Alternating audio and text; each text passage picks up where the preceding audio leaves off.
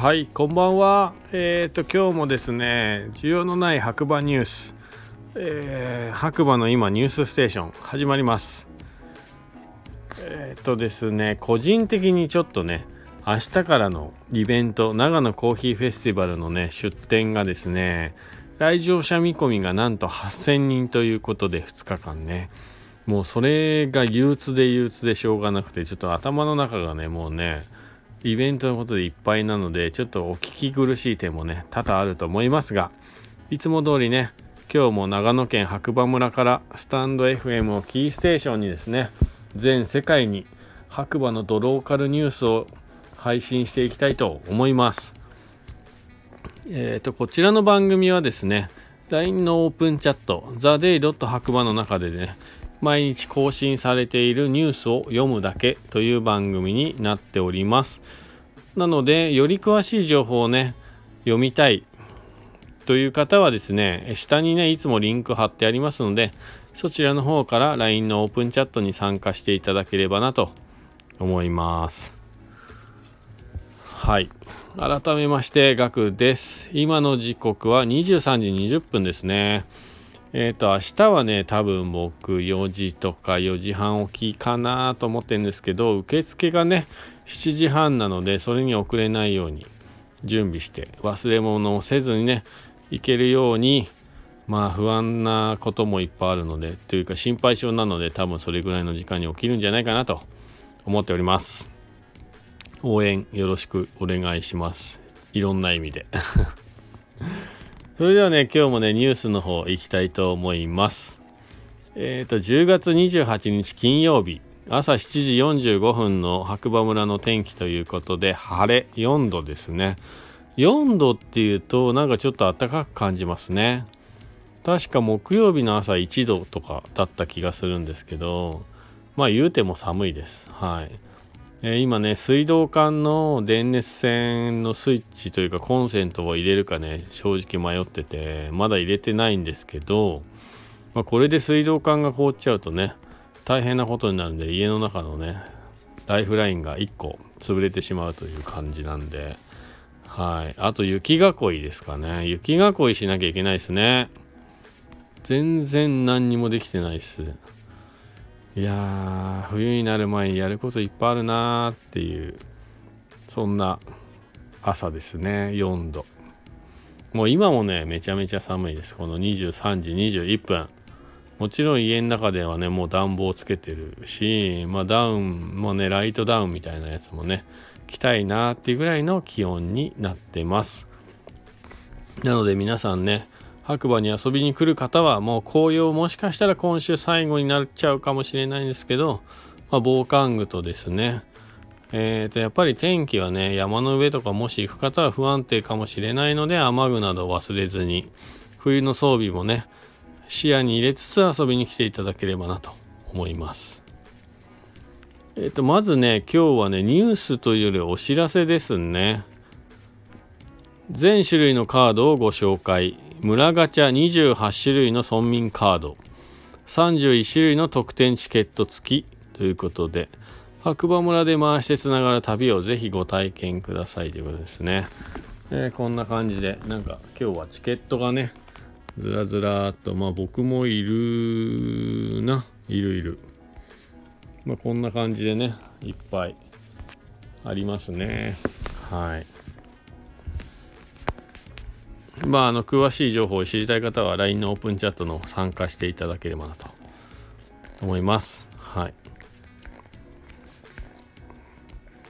あとはね、やっぱりね、まあ、あのー、朝焼け、まあ最近天気めちゃめちゃいいんで、やっぱ山の写真とかね、紅葉の写真が多いですかね。うん。そうですね。まあ、しょうがないというかもうそれがまさに白馬の今の白馬。ということではい。あとニュースはあるのかな。まあ今釜池がかなり見ど見頃ですということでね書いてありますね。はい。えー、っとフードトラックそらさんからねえー、と実はですね行方不明者の情報提供をお願いしますということで今日はねちょっと割とシリアスなね情報が上がってきております。えー、とこちらはですね警視庁本署警察署ということで現在行方不明者の捜索をしています。調査の結果10月25日午後3時頃に JR 長野駅から JR 白馬駅に到着。下の下までは確認できました。行方不明者は15歳の女性となります。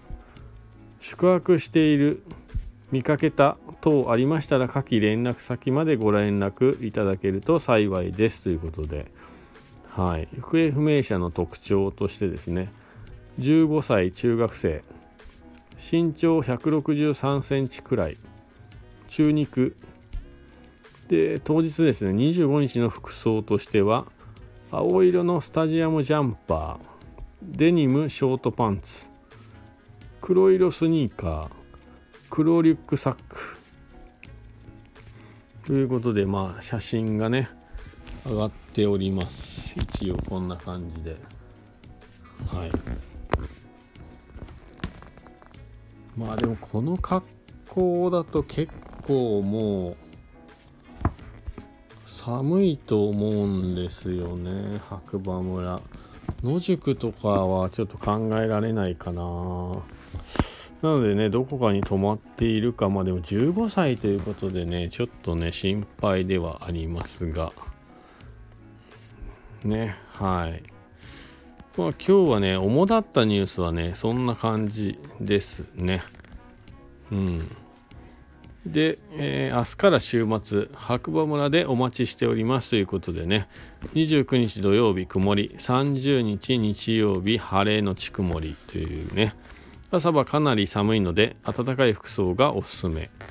で、今週末はイベントラッシュということで、まあイベント情報がね、載ってます。これね、昨日も言ったんですけど、まあ、かなりね、数多くのイベントが今週はね、あります。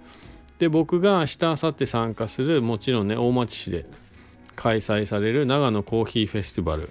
こちらもね、かなりの規模のコーヒーの祭典になります。県内外からね、コーヒー屋さんが20店舗一堂に会して、まあ、飲み比べができたりとかね、もちろん食べ物屋さんも出ますが、ぜひお時間ある方、コーヒー好きな方、えー、遊びに来ていただければと思います。で、会場でね、ぜひ白馬コーヒーサンド見かけたらですね、LINE のオープンチャットから来ましたとかね、一言かけていただけるとめっちゃ喜びます。